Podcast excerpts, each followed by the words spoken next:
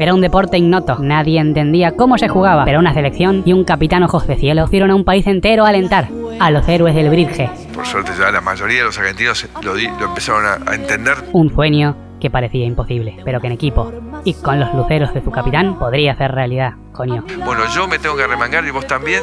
No va a ser fácil El camino de los héroes del bridge empezaba a caminarse. empezar ese camino, a recorrerlo juntos, digo. Fueron varios días de competición en la mesa del bridge y los resultados empezaban a emocionar. Todos los días estar un poco mejor. Todos los días aumentar y ver que aumenta la confianza. Más, me das cada día más. Aleluya por el modo que tienes de amar. Pero la tragedia avecinaba. Como el tobillo roto de otro jugador, los ojos del capitán ya no podían brillar, porque una conjuntivitis lo apartaba de la gloria, pero no del orgullo.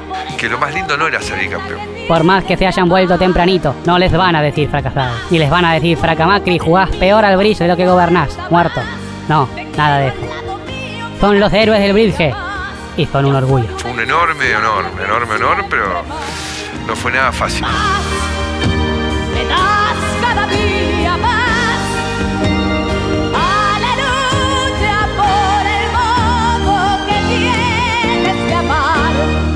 Mejor país del mundo.